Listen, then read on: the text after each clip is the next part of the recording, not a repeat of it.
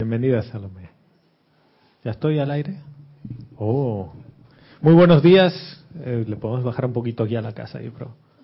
Muy buenos días, soy Gonzalo Gómez. Les doy la bienvenida a este espacio llamado Yo Soy Tu Verdadera Identidad, que se transmite todos los domingos por Serapis Bay Radio y Serapis Bay Televisión desde Panamá, la garganta de las Américas.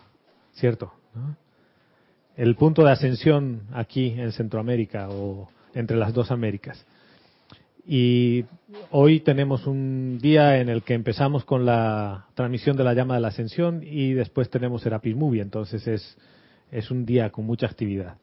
Y antes de nada, la presencia de Dios yo soy, reconoce, salud y bendice la presencia yo soy manifiesta en todos y cada uno de ustedes. Yo estoy aceptando igualmente. Les pido que cierren los ojos. Y lo primero que hagan es llevar su atención al corazón. Llevando la atención al corazón, allí donde está esa llama triple, nos deshacemos de todo concepto que podemos tener de la llama triple, de la presencia yo soy y demás. Lo único que quiero es que enfoquen su atención en el centro de su corazón y vean un sol. Vean un sol que irradia, irradia e irradia luz y ese sol te dice, yo soy lo que yo soy. Es tu verdadero ser. Y desde ese punto de luz que cada uno es, en el nombre más poderoso de Dios, yo soy que yo soy, amada maestra ascendida, Kuan te invocamos y te invitamos a esta reunión. Amada maestra ascendida Kuan Cúbrenos con la misericordia y el perdón que tú eres. Cubre cada átomo y cada electrón de nuestros vehículos inferiores con amor, misericordia y perdón. Al tiempo que le damos gracias a la maestra ascendida Kuan Yin, al mismo tiempo invocamos al maestro ascendido San Germain. Amado maestro ascendido San Germain, te amamos y en el nombre más poderoso de Dios, yo soy que yo soy, te invocamos a la acción para que camines a través de nosotros.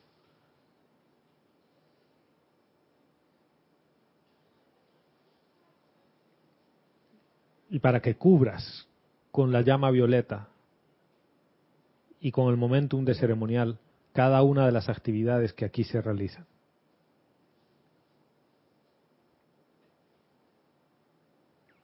Y tomamos una respiración profunda. Al exhalar abrimos los ojos y vamos a ir a la página 121 del libro de ceremonial. Si no tienen, lo pueden ver ahí, pueden compartir. El libro de ceremonial, volumen 1. Y vamos a hacer el decreto del júbilo del perdón. Y tal cual su nombre dice es júbilo. ¿Qué quiere decir júbilo? Quiere decir que no es pesado hacer perdón y perdonar. El perdonarse es un acto de amor. Y como todo acto de amor, lo que hace es te produce júbilo, gozo. Entonces, eh, no es necesario hacerlo enérgicamente, lo vamos a hacer amorosamente, todo el decreto. ¿Ya? Y visualizan toda situación que ustedes consideran que es necesario perdonar. Y también aquellas cosas que no saben también. Todos. Oh Padre de toda luz y Madre de todo amor, invocamos ahora a su hija de misericordia y compasión, la amada Lady Kuan Yin, para que inunde nuestros seres con la experiencia jubilosa del perdón. Al perdonar dejamos ir todos los efectos de las energías mal utilizadas que infringen nuestras vidas, la ignorancia, la confusión y el dolor de este mundo. Hemos venido a liberarlas a punta de amor y así lo haremos. Ahora este es el centro corazón de nuestra existencia, el júbilo de perdonar la vida a medida de que entra en mi conciencia, liberándola dentro de una vibración superior con los dones del fuego sagrado que tú nos has dado en custodia tan libremente Vivimos en el abrazo violeta de nuestra hermana Yin. Yo soy el júbilo del perdón. Yo soy el júbilo del perdón. Yo soy el júbilo del perdón. Que así sea. Amado yo soy. Todos. Mi mundo es un mundo de fuego violeta. Mi mundo es un mundo de fuego violeta. Mi mundo es un mundo de fuego violeta. Mi mundo es el mundo divino que yo deseo. Mi mundo es el mundo divino que yo deseo. Mi mundo es el mundo divino que yo deseo. Mi cuerpo es un pilar de fuego violeta. Mi cuerpo es un pilar de fuego violeta. Mi cuerpo es un pilar de fuego violeta. Yo soy la perfección que Dios desea. Yo soy la perfección que Dios desea. Yo soy la perfección que Dios desea. Nuestra Tierra es un planeta de fuego violeta. Nuestra Tierra es un planeta de fuego violeta. Nuestra Tierra es un planeta de fuego violeta. Nuestra Tierra es todo lo que Dios desea. Nuestra Tierra es todo lo que Dios desea. Nuestra Tierra es todo lo que Dios desea. Muchas gracias. Pueden tomar asiento.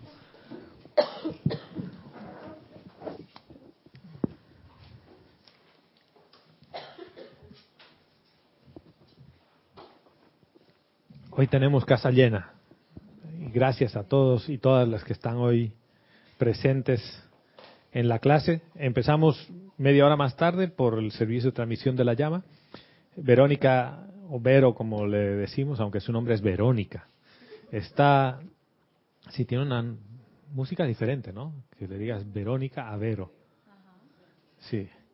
Eh, está en la cabina, en controles, para pasar tus mensajes, hermano o hermana que me escuchas desde cualquier lugar del planeta en vivo. Y puedes hacerlo a través de Skype. En Skype tenemos un usuario, un nombre de usuario o contacto que se llama Serapis Bay Radio. Y Vero te puede añadir si es que no estás añadido a la lista de contactos. Los comentarios son relativos a la clase. O si tienes alguna pregunta. Y si tienes alguna pregunta que te urge, de esas que se sale de tu corazón porque ya no puedes guardarla más y no tiene nada que ver con la clase, hazla. Oh. hazla. Y puedes decir, ¿por qué me gusta tanto el chicharrón? No importa. No importa. ¿Y, ¿Y por qué hago esto? Porque aquí vamos a compartir sobre la enseñanza de los maestros ascendidos y a veces hay gente que dice, ¿cuándo van a tratar el tema que yo quiero preguntar? Todavía no hablan de chicharrón. Y yo quiero hablar de chicharrón. Y bueno, no soy experto en chicharrón, pero podemos hablar. Esto es para dar un ejemplo. Si tienes algún tema que tiene que ver con la enseñanza y tienes una pregunta y no sabes qué hacer con ella, tráela. La clase anterior habíamos cerrado leyendo la ley, la eterna ley de, de la vida. Porque a veces uno se salta un pedacito y se queda solo en una parte de la ley. Y la parte que todos sabemos de memoria dice, lo que piensas y sientes es otra vez a la forma. Uf, ya, listo. Póngame 100% de nota porque yo conozco la ley. Sí, y dice, allí donde está tu pensamiento, allí estás tú. Sí, también esa parte la conozco. Porque tú eres una conciencia. Y ahí viene el freno. ¿Qué me está diciendo el maestro ascendido San Germain? Tú eres una conciencia. No me está diciendo, eres un cuerpo físico, un cuerpo mental, eres una individualización de la presencia de yo soy, nada de eso. Me está diciendo, eres una conciencia. Y me gusta mucho cómo lo pone, porque al decirte eres una conciencia, los maestros siempre nos hablan de expandir la conciencia, de elevar tu nivel de conciencia. ¿Qué se eleva? Se eleva mi cuerpo físico, se, eleva mi cuerpo mental. ¿Qué es lo que se eleva? La conciencia. ¿Y quién es la, qué es la conciencia? Ahí al micrófono si quieres, por favor. Lo que se eleva es la conciencia y la conciencia soy yo. mismo. Soy yo. ¿Y por qué empiezo por esa parte? Porque dice, porque tú eres una conciencia lo primero que me está diciendo es, tú eres una conciencia y como conciencia tienes un poder de pensamiento y un poder de sentimiento. Y sobre todo, al final dice, y aquello sobre lo cual meditas, en eso te convertirás. ¿Qué es meditar? Sí, Salomé, si quieres ahí al... Aquietar la mente. Ya. Al aquietar la mente, eh, puedo escuchar la voz de yo soy. Porque Eso es lo que entendemos como meditación. Sí, Ya. ¿Y qué pasa cuando tú tienes un problema y tu mente está sobre el problema? Está meditando sobre el problema porque está pensando y pensando y pensando. Ya. El problema se acrecienta porque toda mi atención y mis sentimientos están en el problema, en la creación imperfecta de mi mente. Porque dice, aquello sobre lo cual meditas, en eso te convertirás. Y a veces digo, ¿por qué he hecho mis 20 minutos de meditación en la mañana, mis 20 minutos de meditación en la noche, 5 minutos al mediodía y los problemas siguen creciendo? Porque cuando haces la meditación, los 5 minutos, los 10 minutos, es el único instante en que te conectas con tu yo soy. Y del resto del día te, te conectas con tus propias creaciones imperfectas.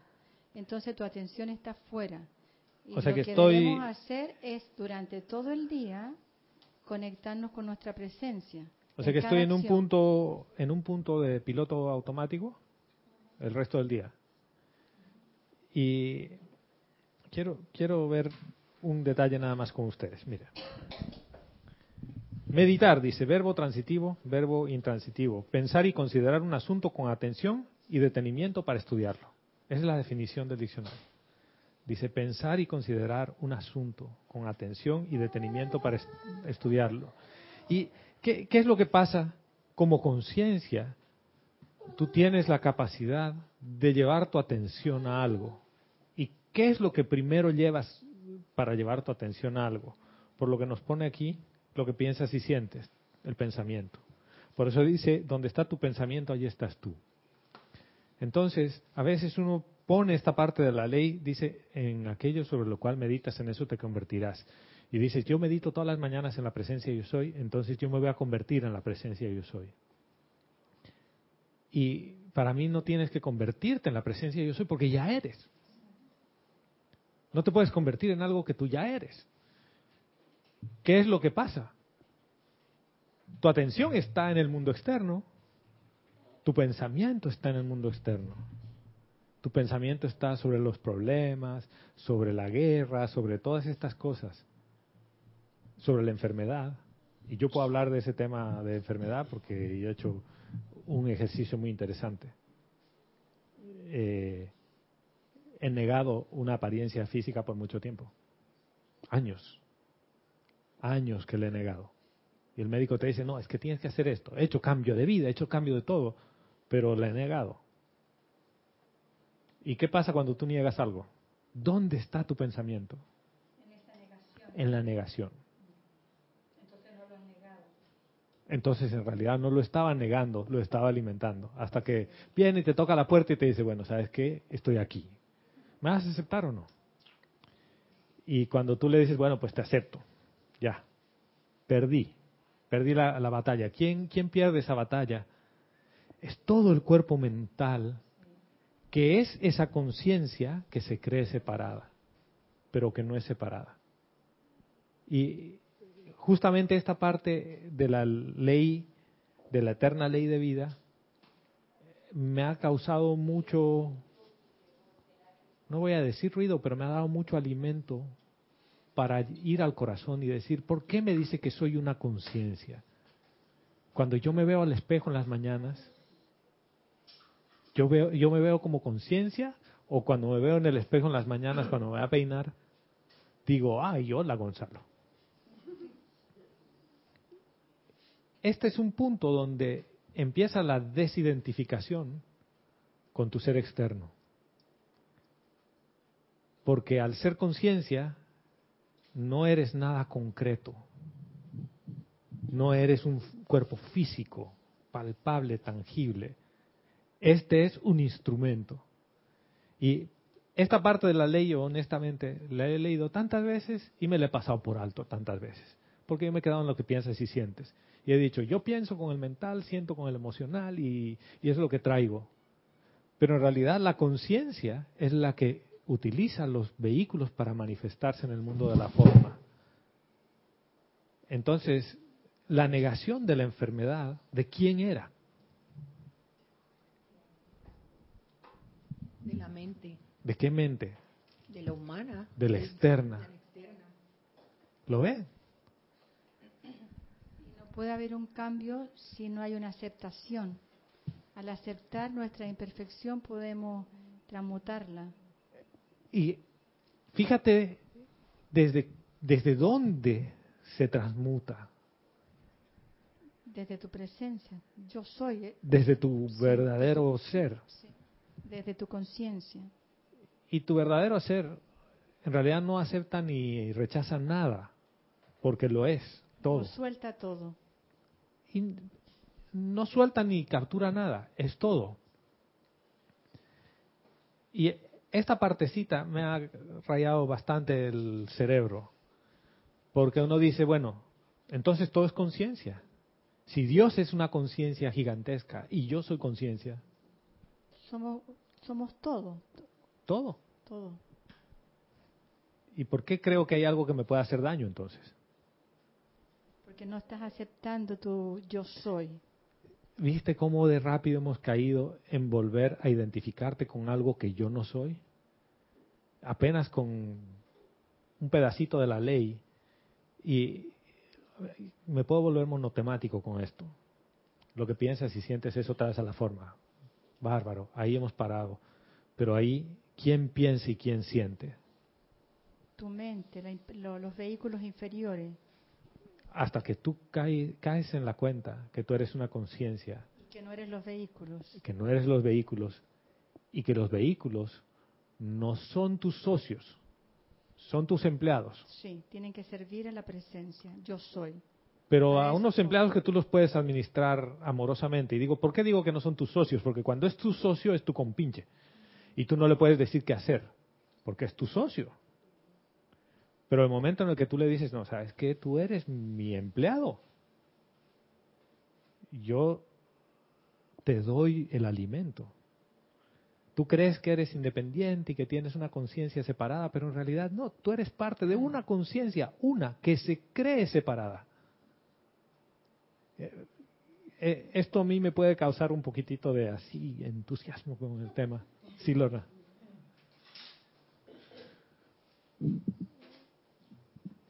Es que nunca antes, hasta que tú lo dijiste, había considerado esa parte de la enseñanza como la, la conciencia. Yo siempre asumí que se refería a mi conciencia. Y ahí veo lo que acabas de decir de la separatividad. Porque tú eres una conciencia, pero es la conciencia. La conciencia. Y, se- y cuando estabas hablando se me ocurrió, y esto como, como para, para considerarlo, pero es una ocurrencia. Si la conciencia realmente es una experimentación del yo soy acerca de sí mismo, Eso es. y no es algo, como tú decías, algo concreto o fijo, sino que es una experimentación y, y ese yo soy se experimenta a través de cualquier vehículo que haya, ya sea una ameba, una planta o lorna. Pero es una O experimentación. lo que le llamamos Lorna. Por una definición de, que, de decir Lorna. Y para todos Lorna tiene un cuerpo físico y una forma que la identificamos con Lorna. Sin embargo, es la conciencia de la presencia yo soy manifestándose en el mundo de la forma. Gracias, Lorna. Gracias a ti. A mí me, me recuerda la clase de Ramiro de ayer, donde dice de que somos como un órgano. Cada, cada corriente de vida es parte del órgano. Entonces, cada uno de nosotros emite un sonido, claro, por nuestra conciencia. Y esos sonidos no son música, son lamentos. O sea, porque cuando yo estoy enojada, estoy emitiendo un sonido. Ahora, y hagamos un alto ahí. Dices, cuando yo estoy enojada, ¿con quién te acabas de identificar? Con mi parte externa. Porque Con una parte soy de la conciencia que cree que está Claro. separada. Claro. entonces ahí voy a emitir un ruido desagradable. No es música la que voy a, a- Ahora, a crear ¿desagradable para quién? Para todos, porque todos somos el todo. Entonces el ruido que yo emito va a agredir a los que están a mi alrededor. Mira que yo puedo ver desde otro punto de vista eso. ¿En qué sentido? En que somos parte de la conciencia una. Y tal cual Lorna lo puso tan, tan, tan lindo. Es la misma presencia yo soy de la conciencia una experimentando a sí misma. Por lo tanto, no hay nada discordante que pueda afectarle ni lastimar ni nada a la vida. Es parte de la experimentación para que la misma conciencia pueda realizar el perdón.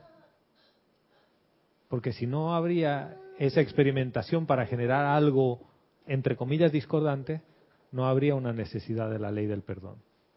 Pero es la misma experimentación porque yo recién comprendo parte de la ley de lo que te dicen.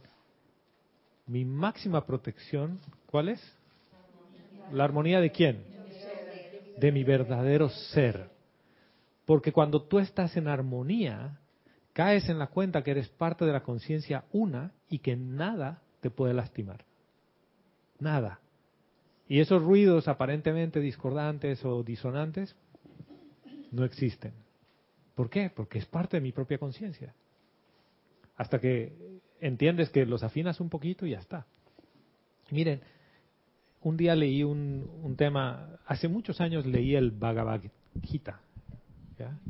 Y esas parábolas que te ponen ahí. Recuerdo una parte que decía, Padre, no importa qué tan lejos tú me destierres y me saques de, entre comillas, tu reino, dice, no importa qué tan lejos me mandes, porque yo sé que tú estás en todas partes. ¿Lo, lo ven? Entonces, si por un lado yo creo en la omnipresencia de Dios, quiere decir que inclusive cuando me convierto en un criticón, que me separo de la conciencia, creo que estoy separado, pero en realidad no estoy separado. ¿Quién podría decir que está separado de Dios ahora? Y decir, no, o sea, es que cada vez que yo critico estoy separado de Dios. No los estoy invitando a que critiquen, por cierto. ¿Qué- ¿Cuánto del ruido que yo puedo crear es separado de Dios? ¿Y cuánto creo que es separado? Porque quizás estoy haciendo un esfuerzo un poquito consciente de llevar su atención a una conciencia de unidad, una. ¿Y quién te dice que esa nota es discordante? ¿Quién te la dice? Mi propia conciencia. Mi conciencia me va a decir que esa nota no está perfecta. ¿Cuál, cuál conciencia? Yo soy. Yo, yo puedo, no creo que exista la inocencia. Siempre sabemos qué es bueno y qué no es bueno, desde pequeños. Así que por lo tanto, si yo creo una nota que no es perfecta, mi ser me va a decir no está perfecta, está desafinada. Tú sabes que para mí el problema empieza con justamente esa identificación temprana con conceptos del entorno nacional, mundial y todo, que empiezan a guardarse y mi mundo se convierte en un mundo conceptual de qué está bien y qué está mal en base a todo lo que tengo guardado ahí. Y cuando tú tienes un niño así, pequeñito, no hay nada bueno ni malo. Es como que todo es vida. Ve vida de colores.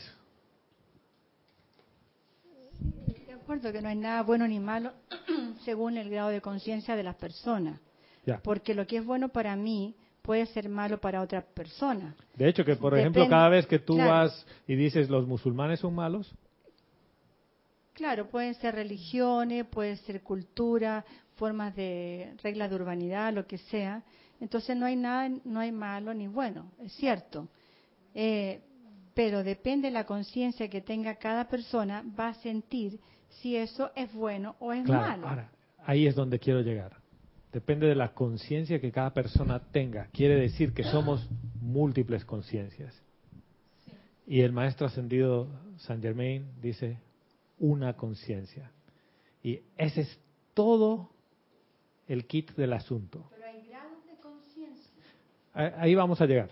Dame un Yo minutito. sigo Sí. teniendo una duda y bueno, gracias Padre porque trajiste este tema. ¿En qué en sí es la esencia de la conciencia? La esencia de la conciencia es vida, es Dios, Es Dios. es Dios. Es la conciencia, estar consciente de, de yo soy. Ahora, entre estar consciente y conciencia son dos cosas distintas. Ajá, ahí es donde está siempre ¿Ya? mi, mi- esa Porque hay una parte de la conciencia que se cree separada y que cree que cada uno es una conciencia separada. Y que yo creo que Lorna es Lorna. Ese es el problema de Lorna. Y mi problema es mi problema. Y el de Mario es el de Mario. Y el de Vero es el de Vero. ¿Ya? Y, ¿cómo decía el chiste, mamita? Sí. ¿Se- ¿Recuerdan el chiste o no recuerdan el chiste? Sí. La mujer que va donde el marido y le dice, ay, mi amor, ¿no? tenemos un problema. ¿Así? ¿Qué problema? Ha venido la empleada y dice que está embarazada. Bueno, ese es su problema.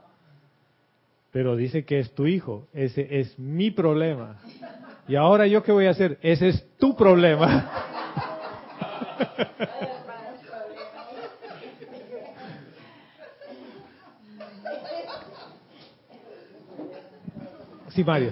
Sabe, hermano, que cómo los conceptos y las palabras nos enredan a nosotros mismos para poder entender lo que es la conciencia.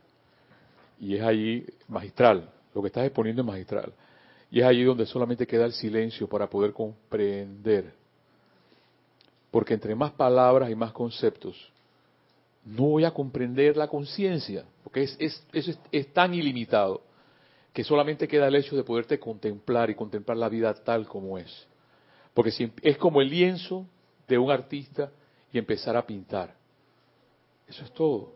Pero Gracias, entre Mario. más conceptos y más palabras y se acaba eso. Entonces. Estoy reforzando la identidad separada que tiene que ver con el ser externo.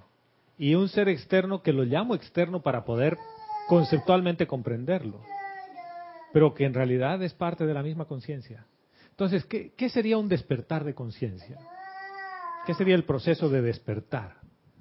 Ese famoso proceso de despertar que uno dice, ah, y ahora he abierto un ojito. Perdón, tengo un comentario aquí o unos comentarios. Sí, dos. Dos. Ya. Espérense, creo que es- me escuchan. Te escuchamos. Hola, hola. Tenemos un comentario de Adriana Bello desde Montevideo, Uruguay. Dice, Gonzalo, Dios los bendice a todos. Dios te bendice, hermana, bienvenida. Ser la conciencia es la realización del decreto. Yo soy una conciencia despierta de amor. De ahí que no hay nada malo ni bueno, ya que la separatividad es la que me lleva a creer que yo soy otra conciencia. Y pregunta, Gonzalo, ¿dónde quedan los retornos? ¿Los retornos pueden ser considerados como el olvido de ser la conciencia uno? Los retornos, y la maestra ascendida Lady Nada nos lo dijo, cuando tienes conocimiento y no lo aplicas, empiezas a tejer karma. Y tienes que rendir cuentas sobre eso. Los retornos son parte de que te está diciendo, has experimentado con la vida. ¿Y qué es lo que has hecho? Has abrigado pensamientos discordantes, sentimientos discordantes, y los has abrigado. ¿Qué es abrigarlos? Le he dado cobijo, le, le- ven mi amor, yo te voy a poner una cobijita, ¿sí? Porque seguro te hace frío y tú que eres tan bonito, porque cada vez que tú dices que, que soy mejor que el resto, yo, estoy de acuerdo contigo. ¿Eh? Cada vez que dices que, no, no, no, hay distintos niveles de conciencia y eh, estoy de acuerdo contigo, Salomé, en el concepto desde la conciencia humana. Hay distintos niveles de conciencia. Pero si es una conciencia, ¿cuántos niveles hay? Un nivel, una, una conciencia. La vida es una sola. Y obviamente nuestra mente concreta humana empieza a rechazar todo lo que estoy diciendo y dice, no, no, no, ¿sabes qué? Tú no me vas a convencer porque entonces ¿dónde quedan todas las transgresiones a la ley? ¿Dónde quedan? Quedan en la propia experimentación de la presencia yo soy experimentándose a sí misma. ¿Y dónde quedan todas las oraciones a la presencia yo soy? ¿Dónde quedan todas las alabanzas a la presencia yo soy? Y les preguntaba el proceso de despertar, porque ¿cómo lo veo el proceso de despertar? El proceso de despertar es darte cuenta que tú no eres esa conciencia separada. Eso era lo que yo, o sea, esa pregunta me la hacía yo anteriormente. En cuando dijiste, ¿cómo nos damos cuenta del despertar de la conciencia? Para eso estamos aquí, aquí en la escuela, para empezar con las oraciones y con los decretos a despertar esa conciencia que es la manifestación verdadera del yo soy, para entonces juzgarnos de todas las imperfecciones que tenemos. Exactamente. Y entonces transmutar esa imperfección y ese es el avance de la conciencia. Porque si yo antes era malcriada o, o, me creía lo máximo, ahora me doy cuenta que esa no es la manifestación de Dios. Por lo tanto, hago ahí. Es la manifestación de Dios distorsionada en otra vibración, pues. Poniéndolo en las, en las palabras que nos diría Salomé, por el nivel de conciencia que tienes. Pero quiero que hagamos un esfuerzo consciente de quitarnos los conceptos de niveles de conciencia y de conciencias separadas. Tómense de ejemplo a uno mismo y dices, el dedo meñique, ¿sí? Te está diciendo a un cabellito que está ahí, que está medio volando oye, tu nivel de conciencia es diferente al mío. Y claro, el día que tú seas dedo meñique y tengas uña vas a comprenderme. Y el cabello le dice, no, el día que tú estés aquí arriba conmigo tú me vas a comprender. ¿Lo ven? Y todo es la misma conciencia. Son parte de uno mismo. Tratando de negarse el uno al otro. ¿Y cuál es la parte del, del, despertar? El dedo meñique le dice al cabello, oye, somos parte del mismo cuerpo. Perdón, hermano, porque yo te he tratado. Yo decía, ese cabello que vuela ahí, que a veces crece, se vuelve blanco, y yo no entendía qué pasaba contigo. Y, y tú me decías que esa uña que me crece y que me la tienen que cortar. Y uno al otro ¿Por qué? Porque el dedito no podía verse a sí mismo y el cabello no podía verse a sí mismo. Es tanto así que tu ojo no se puede ver a sí mismo, a menos que vayas a un espejo y te veas. No puedes verte a ti mismo, pero sí te puedes reconocer como la parte de un todo. Entonces, cuando empiezas a caer en la cuenta de la conciencia una y de la omnipresencia de Dios, dices, pero si Dios está en todas partes. Y es más, esto me lleva a plantear, ¿y entonces cuál es la voluntad de Dios? ¿Por qué el Maestro Ascendido Jesús decía, no soy yo el que hace las obras? ¿A qué yo se refería que no hace las obras? A la conciencia externa que tú veías. Porque estamos en un mundo donde vemos, entre comillas, conciencias externas. Pero él estaba claro que somos solo una conciencia y decía, es el Padre que hace las obras a través de mí. Eso quiere decir que no hay nada que Dios no quiera que pase, que, va a pasar.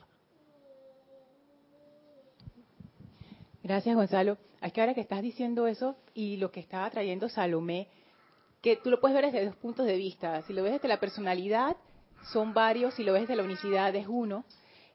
En lo que la ley, tal como fue traducida por Jorge, fíjate que ahí también están las diferencias y depende cómo uno lo vea. Porque tú eres una conciencia, o sea, tú puedes ser una de las tantas conciencias o porque tú eres una conciencia. Una conciencia. Gracias. Por eso es que justamente me, quedé parado en esa parte de la eterna ley de vida. Porque Depende desde qué visión, de con qué lentes estés. Sí, y en realidad me doy cuenta que, que son las dos. Que es lo que decía Mario, esas paradojas que la personalidad no entiende, en realidad es, eso es lo que es. Para la personalidad, dicen, me está diciendo que soy una conciencia, entonces todos son una, entonces somos muchas conciencias. Pero cuando le dice a tu corazón, dice, ay, por fin, bingo, somos una conciencia. Y entonces, es una connotación semántica. Pero esa es toda la diferencia. ¿Y por qué es toda la diferencia? Porque no hay nada, ninguna parte de la vida que me pueda hacer daño. Entonces tú dirás, bueno, Gonzalo, entonces sal ahí a las a la una de la mañana y vete al barrio más peligroso de Panamá y ve si te hacen daño o no. Y te meten dos puñaladas de ventaja. Tú, tú sabes eso de las puñaladas de ventaja, ¿no? Son esos lugares súper peligrosos que el, el ladrón te da dos puñaladas de ventaja. Toma el puñal y se apuñala dos veces.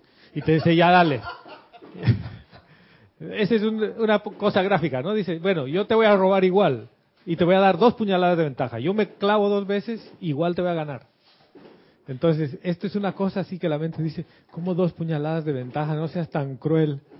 Igual te voy a ganar. ¿Por qué? Porque la conciencia está separada y dice, él me puede hacer daño y yo le voy a hacer daño.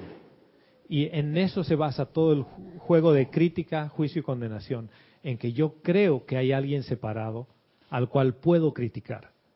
¿Y quién es el que cree eso y quién es ese yo que te dice eso todas las veces? Es una conciencia, una parte de tu conciencia que está en rebelión, en rebeldía. Y dice, yo no reconozco lo- la unicidad, yo soy único, soy un hijo de Dios único. Soy libre. Soy libre. Sí, sí, Kira. Gracias, Gonzalo. Así como hay una conciencia, también debería haber un solo cuerpo. El cuerpo de Dios. Todos. Todo es un cuerpo de Dios. Cuando excluyes a otros seres humanos de tu vida, diciendo este sí y este no, Y es una Hay- presencia ajá. yo soy. ¿lo ves? Ajá. Una. Una. Entonces es una conciencia, un cuerpo, una sola presencia yo soy. Entonces pienso que cuando hay ese esa discriminación, que a este sí y a este no, es cuando surgen las apariencias, lo que llamamos las apariencias. Y, y justamente empieza todo el juego del- de la crítica, del juicio y de la condenación. ¿Por qué? Porque creo que es diferente a mí. Y digo, ah, es que tus talentos son diferentes a los míos. Y es, es solo un tema de, de óptica, desde donde veo las cosas. Y después les traigo otro cuento del Bhagavad Gita. Sí. Adriana Carrera desde Córdoba, Argentina, nos dice, Dios los bendice a todos. Dios te bendice, hermana. Feliz día de transmisión de la llama de la ascensión. Igualmente para ti. Feliz día. Nos dice, escuché recientemente una frase que me gustó mucho y me ayudó a autounificar aún más la conciencia. El ojo con que miro al mundo es el mismo ojo con que la presencia de Dios yo soy mira al mundo. Es el mismo, porque es el ojo de la presencia yo soy. ¿Y qué es lo que va a pasar cuando caigas en la cuenta o, o el momento en el que uno cae en la cuenta de que es parte de una sola conciencia? Dices, ya no veo al mundo como es, lo veo como yo soy. Y uno dirá, ah, es que ahora yo me he hecho uno con el mundo y nos hemos unificado. No, en realidad tú nunca te separaste.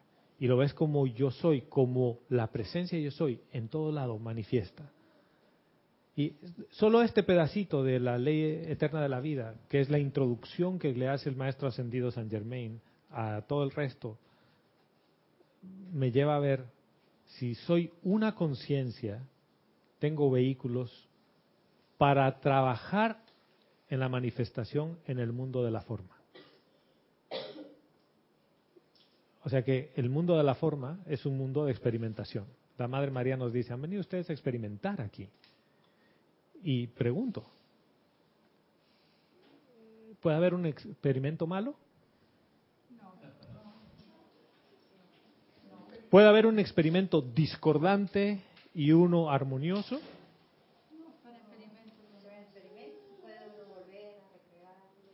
Por favor, al, al micrófono. Como es experimento, por uno puede de nuevo empezar y recrearlo y volver y volver y volver. Hasta que le salga bien. Entonces, ¿por qué uno vuelve y vuelve y vuelve y vuelve hasta que le salga bien? Por la conciencia que dice que está todo. mal. Porque dices, mira, esta parte de la conciencia, en realidad cuando tú estás en los planos internos dices, yo quiero ir a experimentar para aprender más sobre el amor, sobre el perdón. Vienes y te la pasas experimentando con herramientas punzocortantes. Y todo lo que haces son heridas. Y no has aprendido a curar las heridas. Vuelves y dices, estoy todo cortado. Te dicen, no hay problema, mi hijo, mi hija. Puedes volver a volver a, a experimentar con eso. Pero ¿para qué? qué? Qué cruel sería la presencia de decir, ve y sigue jugando con cuchillos, pues. Porque el repetir una y otra vez el experimento, eh, tanto practicar te va a dar la maestría. Entonces, por fin vas a, vas a alcanzar. Fíjate que puede ser también lo contrario. Y te dice, ¿sabes qué? Tú has intentado todas las veces coser las heridas con un cuchillo. Y no funciona. Para coser una herida necesitas una aguja que también es punzo cortante, pero no hace heridas. Lleva el hilito para poder coserte. ¿Y por qué pongo esto? Porque quizás, a pesar de todo, uno insiste en seguir haciendo las cosas una y otra vez. Y por ejemplo, ¿cuántas veces cualquiera ha decidido no hacer nada? Nada. De decir, ya, ¿sabes qué? Esto me ganó.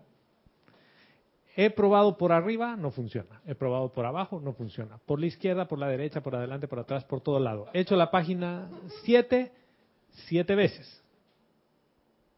Y siete veces siete, y no funciona. Amada presencia, ¿por qué no funciona?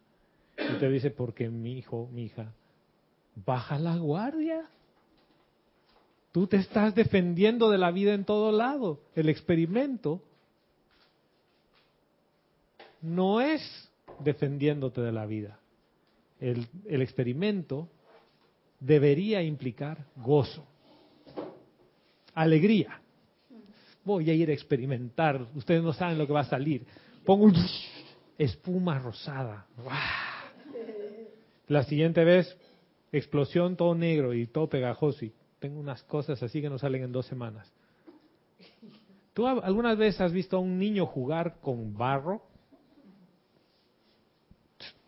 Yo hacía tortas de barro, hacía de todo, les quería hacer comer a todos. Porque mi visualización decía, este es un pastel de barro, delicioso. ¿Y quién no ha comido tierra?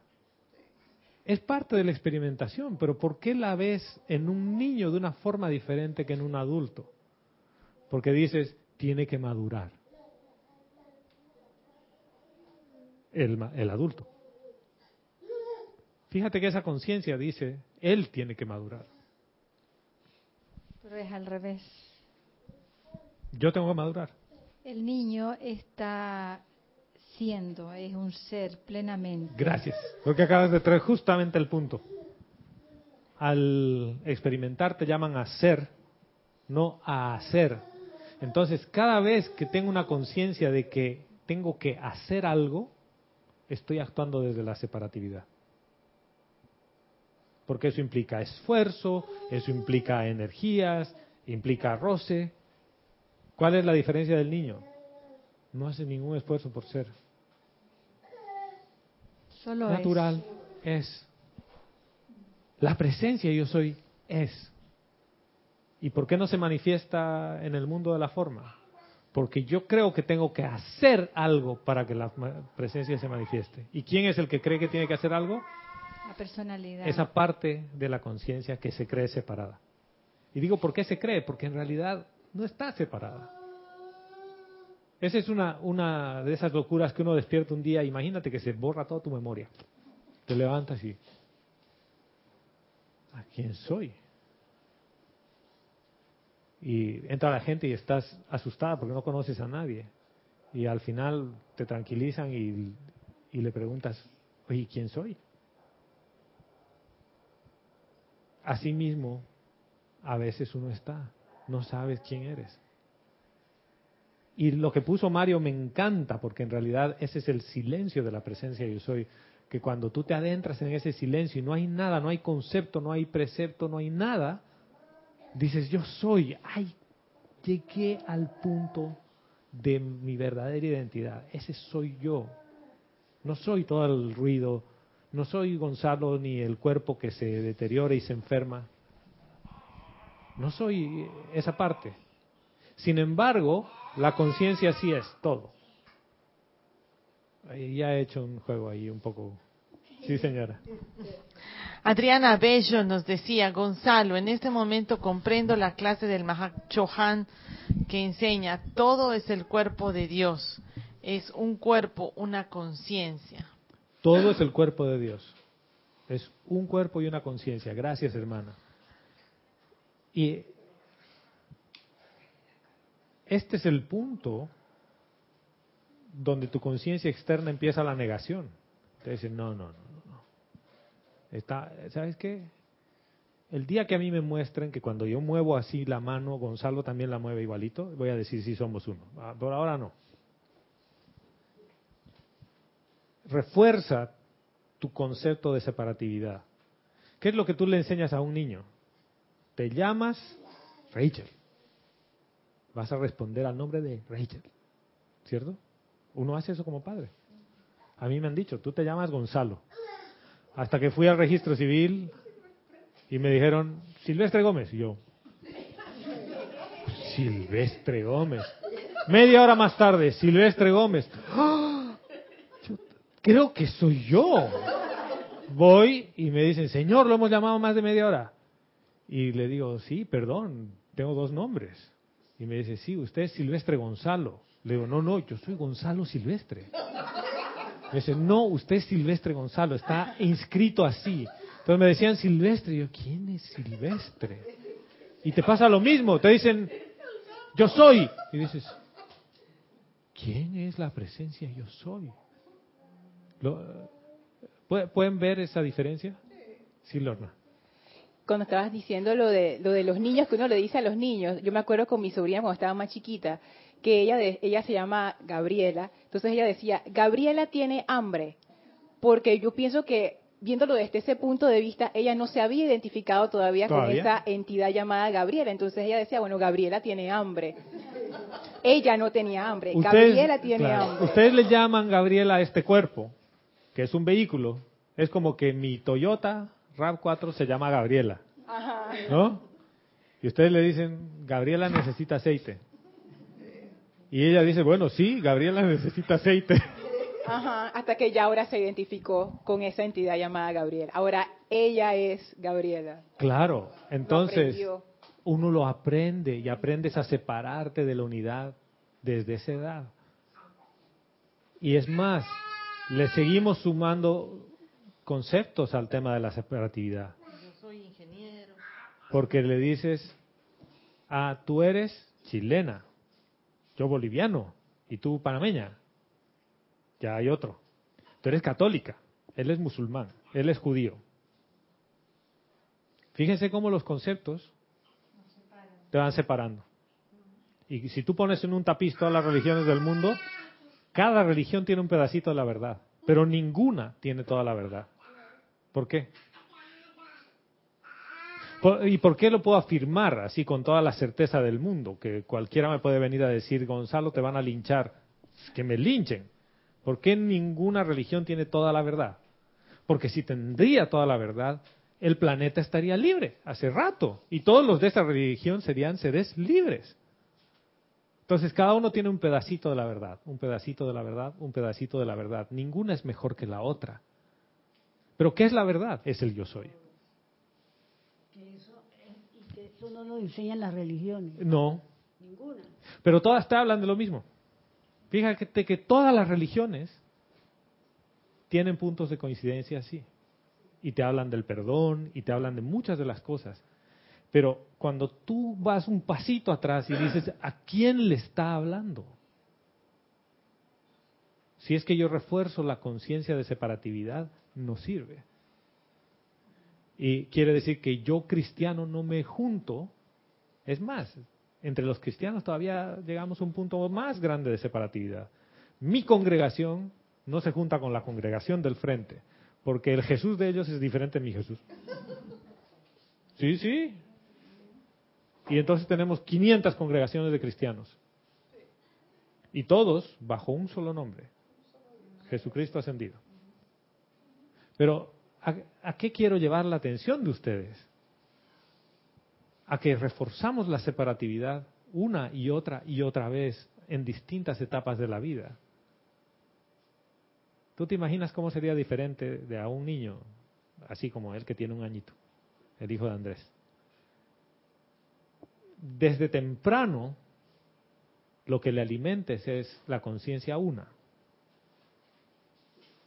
Y le digas, el nombre que, que tiene tu cuerpo físico es este, pero tú no eres ese cuerpo, tú eres la presencia de Dios, yo soy. A los cinco años ese niño un decreto y trae algo a la forma. Y tú, y este es el avanzado de la raza, es que él sí puede, yo no. Y voy a hacer comerciales un minuto. Sí, señora. Olivia Magaña desde México nos dice, Dios los bendice. Adriana Olivia, bienvenida hermana. Qué iluminador momento, dice. Caigo en cuenta que cada vez que conceptualizo culturas, razas, credos más, me separo de la fuente una. Y como resultado, eso solo me traerá sufrimiento. Solo te trae sufrimiento. Entonces, uno puede abordar la enseñanza de los maestros ascendidos desde el mundo de la separatividad.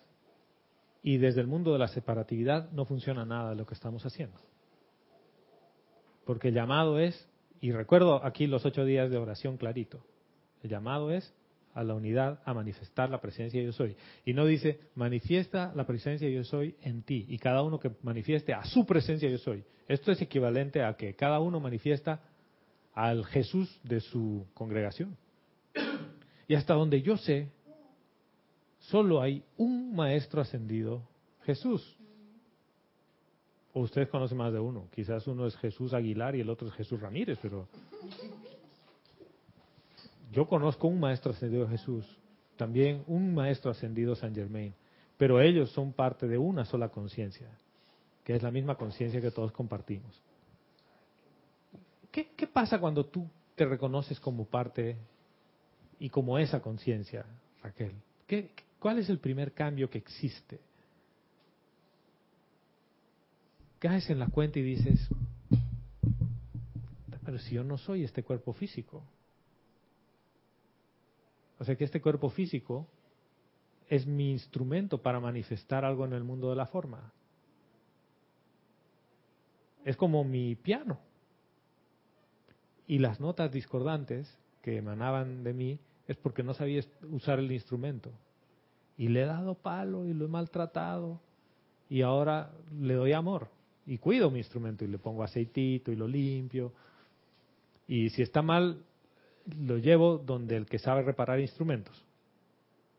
Y por supuesto no es que lo llevo para que le reparen el instrumento para después seguir dándole palo. ¿Y a qué me refiero con esto?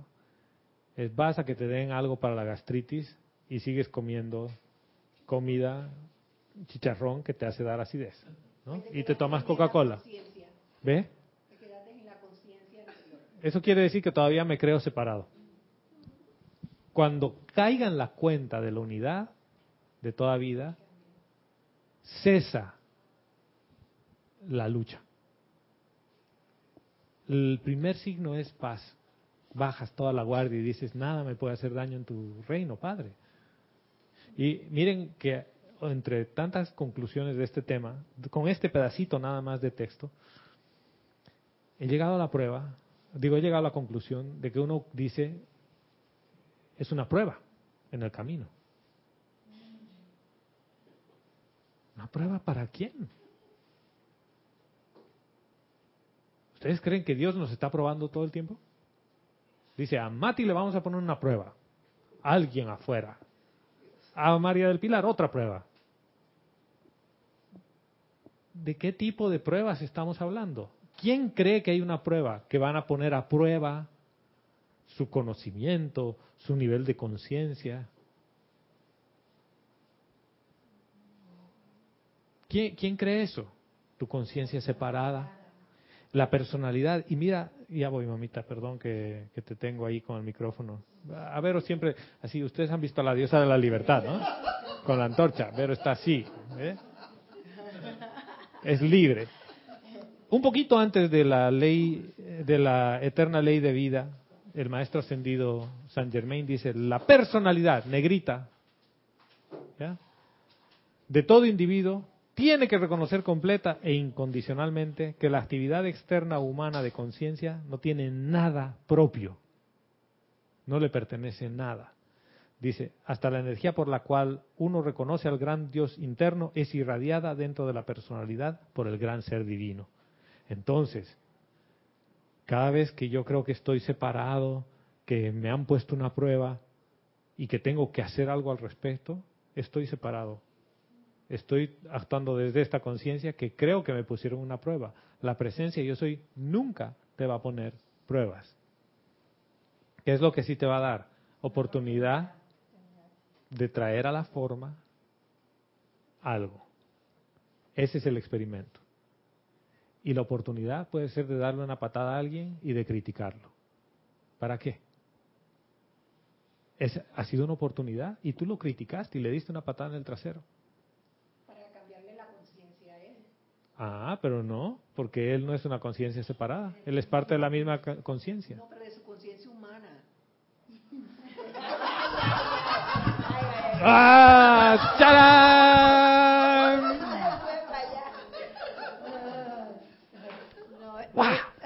Sí, sí, Salomé. que no es para cambiar al otro. Eh, o sea, somos todo un todo, somos lo mismo, una conciencia. Si yo eh, me elevo, se va a elevar todo a mi alrededor. De acuerdo. Y yo no tengo que cambiar a nadie. O sea, yo tengo que cambiar. Si yo quiero que mi mundo mejore, yo tengo que, Ahora, que mejorarlo. espérate, espérate. Otra vez un pausa ahí. ¿Quién dice yo tengo que cambiar, yo tengo que mejorar? Bueno, es la, es la personalidad siempre. Siempre. Siempre va a ser Es la tu ser personalidad. externo que está pensando en Sí. que está separado. Y Pero mi ahí, conciencia quiere elevarse. ahí es donde quiero llegar. Tu conciencia no necesita elevarse a ningún lado, porque tu conciencia, que es tu verdadero ser, ya está elevado. Ya es. Por eso el maestro ascendido San Germain nos dice, ¿qué esperan? Tienen la capa, el cetro, la corona y todo. Ya está listo. ¿Qué esperan? ¿Qué es lo que espero? Abrir los ojos. Eso es todo. Eso es todo. Abrir los ojos y decir, todo lo que he estado haciendo ha sido reforzar la separatividad. Hasta decretando he, sepa- eh, he acentuado mi separatividad. ¿Por qué? Porque hacía un decreto de protección para que nada venga a mí. Y miren, eh, sí señora, mientras tú hablas, Sí. yo, yo busco algo eh, aquí en un libro. Adriana Carrera desde Córdoba, Argentina, dice, uno experimentará tantas veces hasta que el cuaternario se rinde y ahí uno comienza a caminar junto al yo soy en un camino de luz y la luz siempre ha estado allí. Comienza otro tipo de experimentación. Sí, y en efecto, el maestro ascendido del Moria nos habla que las tres formas de aprendizaje son la gracia, la experimentación y el sufrimiento. Y lo pone en ese orden, gracia, experimentación y sufrimiento. El sufrimiento es la forma más, eh, la, más baja en vibración, si quieres verlo así, y se vuelve la más común. La experimentación es la otra y la gracia es la otra. ¿Y por qué no hacemos una cosa? Y aquí los estoy metiendo a todos en la misma bolsa. Eh, ¿Por qué no haces, si tienes a bien, lo siguiente? Olvídate del sufrimiento y olvídate de la experimentación y salta directo a la gracia. ¿Cómo puedes hacer eso? Siendo. Siendo, siendo, Nada más. ya. Pero ¿qué hay en esta parte implícita de ser? Uno, El reconocimiento de que yo no hago nada. ¿Quién hace? La presencia. La presencia de Dios yo soy. Y no es ese tema religioso de, Padre, que sea tu voluntad. Si me tiene que pasar un camión, que así sea. No, no, espérate. Dios no quiere que te pase ningún camión encima. ¿Ya? Él quiere que se manifieste toda la belleza a través de ti.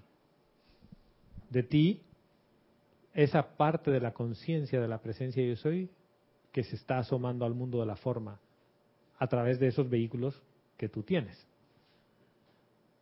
Entonces,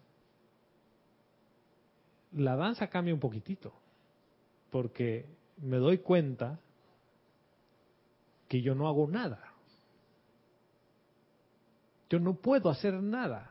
Y sucede todo cuando eso pasa. Entonces, es cuando tú le puedes decir a un maestro ascendido, ese camino a través de mí, le puedes decir en realidad, amado maestro ascendido San Germain, estas son tus manos y son tus pies, úsalos. Camina a través de este vehículo de la forma que te lo pongo aquí para que tú lo uses.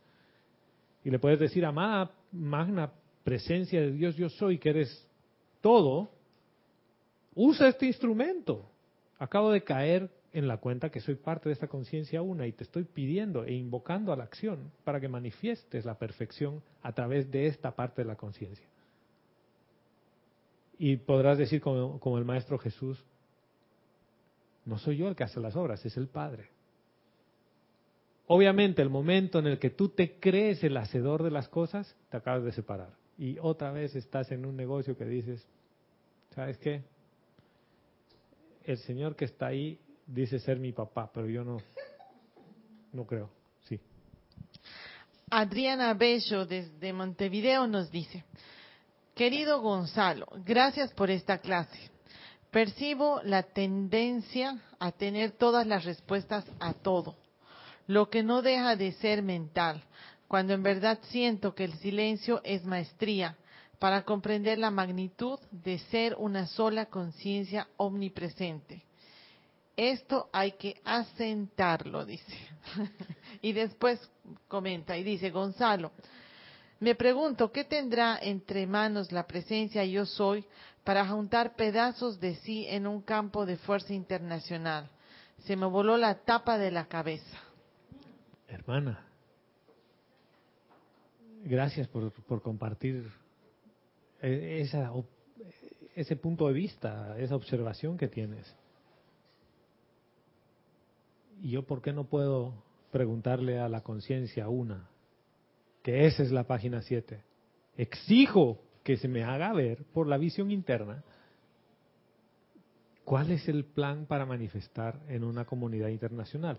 Y miren, voy a hacer un salto así largo con otro libro, que es el diario del Puente a la Libertad del Mahachohan, en el capítulo 88. El título es La voluntad de Dios y el plan divino para ti. ¿Y por qué voy a hacer ese salto? Vamos a hablar de la voluntad de Dios después la próxima clase. Y nos dice, el plan divino no contiene infelicidad alguna, ninguna bajeza, ninguna limitación. O sea que cada vez que tú crees que hay una prueba que te hace sufrir, no es parte del plan. No estás en el plan. Cada vez que te sientes infeliz, no es parte del plan. Cada vez que sientes alguna bajeza, no es parte del plan. ¿Y qué quiere decir que no es parte del plan? Quiere decir que te estás aferrando a la separatividad. Que estás pensando que los grupos internacionales son allá y entonces, que Adriana y su grupo, que Olivia y su grupo, y que Kira y su grupo. Y somos muchos grupos. En realidad, somos uno. Somos terrícolas. Estamos todos en la tierra, no, y, y no somos, tenemos frontera, eso es parte de la mente. De y la- mira, ¿a qué punto llega ese Salomé? Que los maestros ascendidos nos dicen una y otra vez son 10 mil millones de almas. ¿Ya? Y la energía viaja por el universo instantáneamente. Y dice, encarnadas y desencarnadas. Mm. ¿Ya? El hecho de que uno esté desencarnado no quiere decir que no pertenece a la conciencia ni a la evolución del planeta. ¿Qué pasa el momento en el que yo caigo en la cuenta de quién en verdad soy y abro los ojitos y digo, "Ah, yo todo el tiempo he pensado que era Gonzalo y me han dicho que soy Silvestre. ¡Wow! Y esto va más allá. Dice, en realidad, te llamarán por tu nombre. ¿Cuál es tu nombre? Yo soy. Te llamarán por tu verdadero nombre. Yo soy. Tú te paras frente a un espejo, cierras tus ojos, lo que sea. ¿Qué es lo más natural que tú puedes sentir y percibir? Que yo soy. ¿Alguien te ha enseñado esa parte, Salomé? ¿Tú has venido aquí a que te enseñen que tú eres? No. Es la única parte que queda exenta de todo el crecimiento de niño, adolescente, adulto que uno tiene. Nadie te enseña yo soy. Uno solito dice, soy, existo. Y si tú dices, soy, existo, y ahora caes en la cuenta que eres esa conciencia, una, manifiesta en una cosita chiquita, viene el cuento que les quería hacer del Bhagavad Gita y de ahí acabamos la clase. En el Bhagavad Gita habla del despertar. Y el despertar dice, hay dos pajaritos parados en un árbol. Un pajarito está en una rama construyendo un nido. Y hay otro pajarito en una rama más arriba viendo al pajarito que construye el nido. El pajarito que construye el nido está ocupado. Busca una ramita, busca otra, hace su, su nido y todo. Y no se da cuenta que hay un pajarito arriba que lo está observando. El pajarito de arriba no hace nada. Está parado. Y disfruta y ve lo que está construyendo el pajarito del nido. El otro pajarito, por supuesto.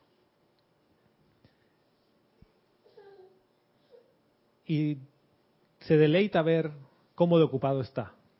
Cuando termina de construir el nido, el pajarito se nota en su nido y empieza a cantar y, y de, repente ve otro pajarito. Ese es el despertar de la conciencia externa.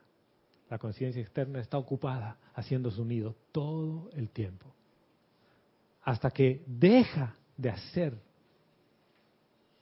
Esto es bien gráfico. Deja de hacer. Ya no hay nada que construir. No hay ningún concepto más que poner. El momento en el que empieza a cantar, puede elevar la mirada y dice, ¡ah! Hay otro pajarito. Y después cae en la cuenta que en realidad no hay ni un pajarito ni dos pajaritos, que, que, los dos son parte del todo, pero eso viene después. La primera parte de tu despertar es decir, ¡ah! hay una conciencia superior que me está observando. Y esa conciencia superior que me está observando la llamamos presencia yo soy. Pero hasta ese momento hay separatividad, porque digo, yo estoy aquí abajo, vibracionalmente hablando, mi nivel de conciencia está aquí abajo y el de la presencia aquí arriba. Hasta que caes en la cuenta que no habían dos pajaritos. Que todo el tiempo era un solo pajarito. Y el pajarito a veces bajaba y construía el nido, a veces subía y observaba el nido. Y era el mismo pajarito. Entonces dices, ¿en qué momento creí que eran dos? Era yo todo el tiempo. Ese es el despertar de cada uno. Caer en la cuenta que no hay dos pajaritos, ni veinte, ni una manada o bandada de pájaros, una bandada. Hay uno solo. Es la presencia yo soy y se manifiesta a través de cada uno. Y por eso es que cuando reconocemos a la presencia yo soy en el saludo que dice reconozco, saludo y bendigo a la presencia yo soy en ti, ¿no? Y dices la presencia yo soy en mí y estamos como que separándonos, ¿no? Porque la presencia está en mí y también en ti y somos dos entes separados. Cuando lo pones ese saludo desde el punto de vista de que es la presencia yo soy reconociéndose a sí misma en cada manifestación de la vida, ese saludo es diferente porque ese saludo te conlleva gozo. Porque dices, mis ojos están viéndose a sí mismos. Estoy viendo a Dios en ti. Y en realidad no hay ti, no hay yo. Fíjense que a dónde hemos llegado, que Jorge nos decía, el yo mi mío. Y el yo mi mío empieza con el yo. Ese yo separado. Es yo Gonzalo, mi cuerpo, mi carro, ¿ya? Mi, mi, esto es mío, me pertenece. Y el maestro ascendido San Germain dice, nada le pertenece al ser externo, nada le pertenece a nadie. Todo viene de la misma fuente, la presencia yo soy una. Sí. Por eso cuando desencarnamos no nos llevamos nada. ¿Qué te tienes que llevar? Todo se queda. ¿Qué te tienes que llevar? No hay nada que llevarse. Solamente tu conciencia. Y mira, ni siquiera es que te lleves tu conciencia, eres parte de la conciencia una. Ni siquiera eso. Por eso no sales del planeta siquiera. Y cuando el planeta es absorbido a su siguiente, a su sol, no se lleva nada. Todo sigue siendo parte del uno. O sea, es que... Sí, ve. Ahora entiendo que mientras yo no, no acepte esta verdad, siempre voy a criticar a mi hermano, porque lo voy a ver como mi hermano, no soy yo misma. Entonces, siempre van a haber situaciones que me van a molestar. Y estoy en el yo mío. Exacto. Y cuando realmente me haga una con el todo, voy a dejar de molestarme. Ahora, mira que no es hacerte uno con el todo porque ya eres parte del todo. Sí, pero tengo que aceptarlo, tengo que creerlo, es tengo que caer en la cuenta nada más. Es darte cuenta. ¿Y qué pasa cuando te das cuenta?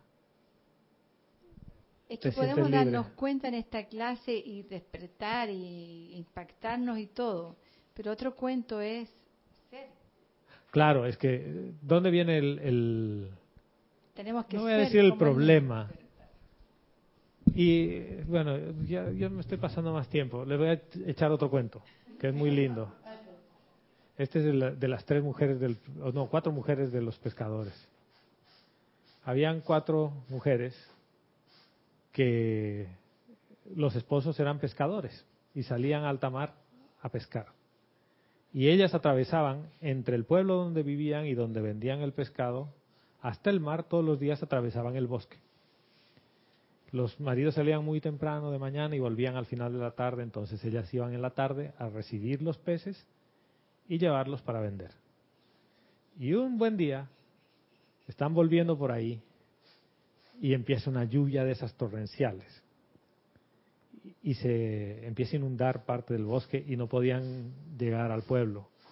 Y una mujer les llama, que vivía en el bosque y les dice, vengan aquí, yo les voy a ayudar, vengan a mi casa. Y ellas desesperadas que no sabían qué hacer les dicen, bueno, vamos a tu casa. Y dice, vengan, vengan a mi casa. ¿Y tú quién eres? Le dice, yo soy la florista. A la florista, sí, miren, aquí yo tengo flores. Y les muestra una casa bella llena de flores y las mujeres un poco desconfiadas y les dicen, no tengan miedo, yo no les voy a hacer daño. Ustedes pueden dejar sus peces aquí afuera, todos los pescados, y con la lluvia y el agua no se van a podrir ni nada, como está frío. Pero adentro en la casa ustedes se pueden abrigar. Yo tengo una habitación de huéspedes y ustedes pueden dormir ahí y mañana se van. Y les doy alimento y yo quiero que ustedes estén bien. Y las mujeres un poco desconfiadas, bueno, dejan los, la pesca ahí y se meten a la casa. Les da de comer, las abriga, las seca y las pone en la recámara donde iban a pasar la noche. Y la florista se va a dormir.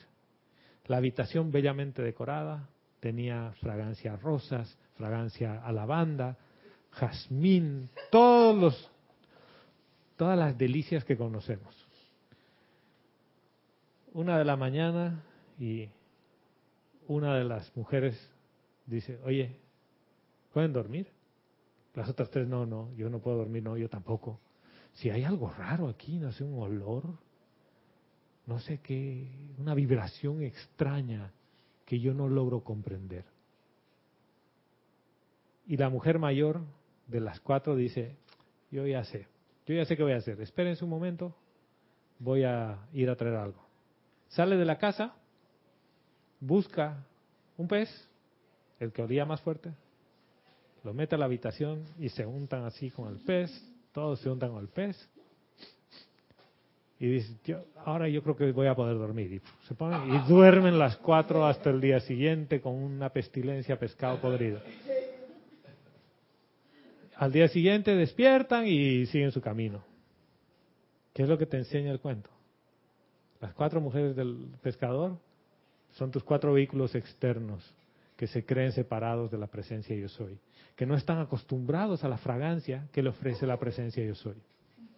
Entonces, como no están acostumbrados a eso, buscan un pescado bien podrido para reforzar su identidad. Y esos son los hábitos y los conceptos.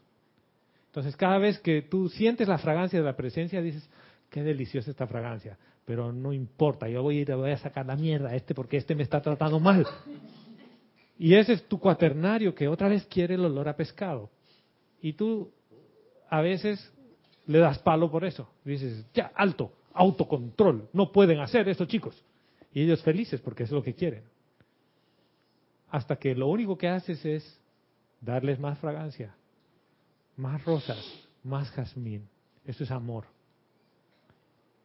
Y el cuaternario automáticamente va empezando a decir, oye, eso que huele a pescado podrido, ¿soy yo? ¡Oh! Oye, este vehículo está bien sucio, ¿no?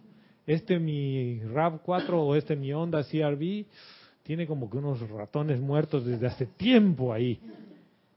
Y el proceso de purificación es ese, empiezas a sacar esos conceptos, porque la primera parte son los conceptos que refuerzan tu separatividad.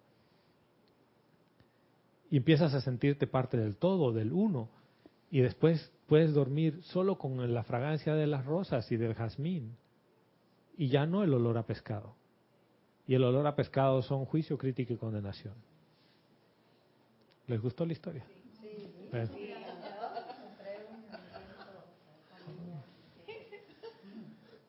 Bueno, muchas gracias a todas y todos por estar presentes en esta clase.